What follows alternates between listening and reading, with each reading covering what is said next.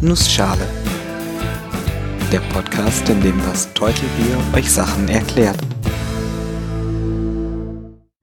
Guten Morgen und willkommen zu einer neuen Episode vom Nussschale Podcast.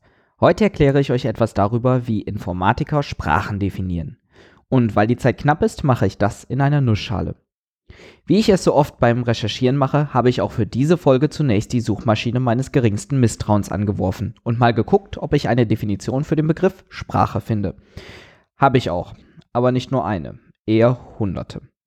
Meist wird Sprache darüber definiert, dass es mit Kommunikation und Datenaustausch in Verbindung gebracht wird, dass es Begriffe und Grammatiken gibt, die die Kommunikation vereinheitlichen. Manchmal fällt auch der Begriff einer bestimmten Menge an Zeichen, die über eine Sprache definiert sind. Es gibt bestimmte Zeichenketten, die in der deutschen Sprache vorkommen und solche, die es nicht tun. Je nach wissenschaftlicher Disziplin gibt es dann konkretere Definitionen. Manche reichen sehr weit und betrachten auch Zeichensprache, Körpersprache und andere nonverbale Kommunikation. Und es gibt zahlreiche unterschiedliche Blickpunkte auf Sprache. Die Rhetorik guckt sich an, wie man Sprache überzeugend einsetzt. Die Linguistik erforscht generell die Eigenheiten der menschlichen Sprache. Es gibt Kommunikations- und Medienwissenschaften, Literaturkunde und Religionswissenschaft. Ich habe Menschen aus einigen der Disziplinen in meinem Umfeld und jeder hat einen anderen Blick auf Sprache. Ich möchte euch in dieser Episode eine sehr formale Sichtweise vorstellen. Und deshalb heißt der Titel auch formale Sprachen. Formale Sprachen sind ein Teilgebiet der Informatik und Mathematik und mir bisher vor allem in der technischen und theoretischen Informatik begegnet. Ihr mögt euch fragen, warum sich gerade die Informatik mit Sprachen beschäftigt. Vielleicht kommt einem als erstes die Spracherkennung in den Sinn. Das, was Siri und Alexa und wie sie alle heißen machen. Sprache erkennen und verstehen. Und Sprache synthetisieren und ausgeben. Das ist allerdings nicht das, was hier eine große Rolle spielt. Die formalen Sprachen werden vor allem im Zusammenhang mit Programmiersprachen benutzt. Im Vergleich zu Sprachen im Allgemeinen sind die formalen Sprachen sehr präzise definiert und man kann sogar mit ihnen rechnen. Das Rechnen habe ich jetzt mal in Anführungszeichen gesprochen. Die Grundlage jeder formalen Sprache bildet ein Alphabet. Das Alphabet ist wie bei einer natürlichen Sprache auch die Menge aller Zeichen, die in der Sprache genutzt werden. Die deutsche Sprache benutzt das lateinische Alphabet plus ein paar Sonderzeichen. Genauso sind Kyrillisch und Griechisch eigene Alphabete. Man könnte auch ein Alphabet nur aus Zahlen machen. Man nutzt dieses Alphabet, um daraus Wörter zu machen. Ein Wort ist eine Aneinanderreihung von Elementen aus dem Alphabet, der Einfachheit halber mal Buchstaben genannt. Alle möglichen Kombinationen aus Buchstaben dieses Alphabets, egal welcher Länge, nennt man die Cleansche Hülle dieses Alphabets. Das kann eine Sprache sein, muss aber nicht. Denn welche Sprache enthält schon Worte aus jeder beliebigen Kombination aus Buchstaben? Also auch Krieg oder Hagex, wenn man das lateinische Alphabet als Grundlage nimmt. Nein, die meisten Sprachen sind nur eine kleine Teilmenge davon. Damit kommt man auch schon zur Definition. Eine formale Sprache ist eine Teilmenge der klinischen Hülle über einem gegebenen Alphabet. Boom, fertig. So einfach diese Definition klingt, sie ist wichtig als formale Beschreibung, denn nur so kann man damit rechnen. Mit Rechnen meine ich jetzt zum Beispiel die Verkettung zweier Wörter oder zweier Wortmengen. Wenn ich also die Worte A und B verkette, bekomme ich das Wort AB. Oder die Wortmenge A und B mit der Wortmenge A. Das ergibt dann AA und BA. Ich kann auch beliebigfache Wiederholungen definieren, welche man dann Potenz nennt. AB hoch 2 ist dann AB verkettet mit AB, also AA, AB, BA und BB. Für die meisten Sprachen gibt man aber nicht das Alphabet und die Wortmenge an. Das wäre viel zu komplex für echte Anwendungsfälle. Stattdessen nutzt man Vorschriften, die angeben, wie man Zeichen des Alphabets miteinander verknüpfen kann. Diese Vorschriften nennt man dann Grammatiken.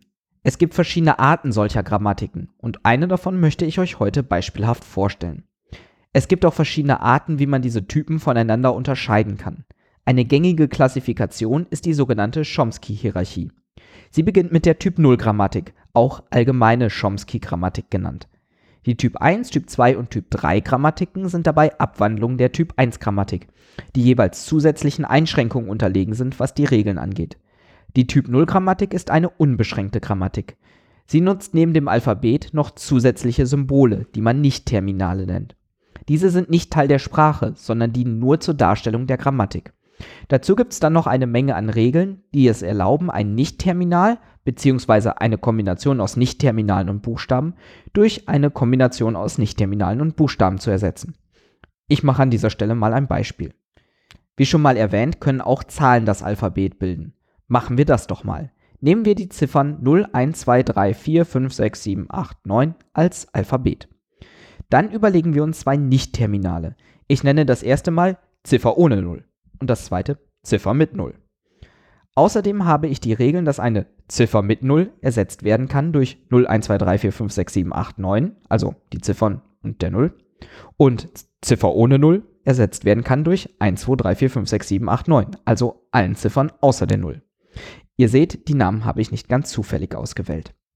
Dann überlege ich mir noch eine Startregel, die zum Beispiel lauten kann, ersetze das Startsymbol durch Ziffer ohne 0 und beliebig viele Ziffern mit 0. Mit diesen Regeln und Definitionen habe ich dann eine Grammatik definiert, die mir eine Sprache baut, die alle natürlichen Zahlen enthält. Also alle Worte, die mit einer Ziffer anfangen, die nicht 0 ist und danach beliebig viele andere Ziffern hat. Also alle natürlichen Zahlen. Diese Art der Grammatik ist äquivalent zur Turing-Maschine, die demnächst eine eigene Folge bekommt. Die anderen Arten der Grammatiken sind zwar eingeschränkter, aber auch in der Lage, einige Probleme zu lösen. Je einfacher die Grammatik gestrickt ist, desto leichter ist es natürlich auch mit ihr zu arbeiten.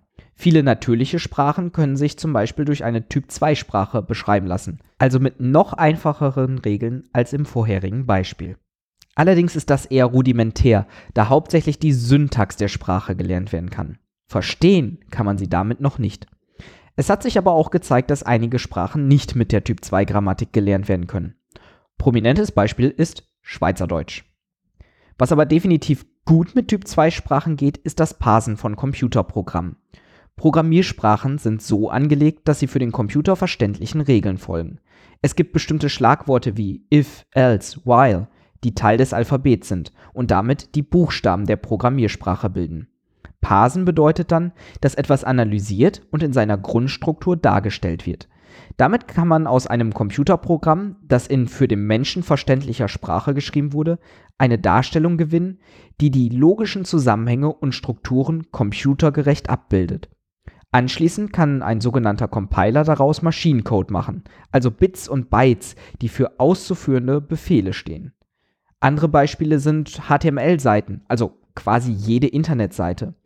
Auch HTML ist eine genau definierte Sprache, die mittels eines Parsers gelesen und verstanden werden kann. Formale Sprachen bilden damit eine wichtige Grundlage, um eine Schnittstelle zwischen Computersprache und natürlicher Sprache zu bilden. Und ich hoffe, ich konnte euch kurz und knapp erklären, warum das für die Informatik wichtig ist und wie es funktioniert. Ihr kennt das ja mittlerweile. Fragen, Kommentare oder Themenwünsche bitte auf die Webseite nussschale-podcast.de, mir auf Twitter bei nussschalepod folgen, auf iTunes 5 Sterne geben und den Podcast weiterempfehlen und euren Freunden nahelegen. Ich bin das Teutelbier und ich danke euch fürs Zuhören.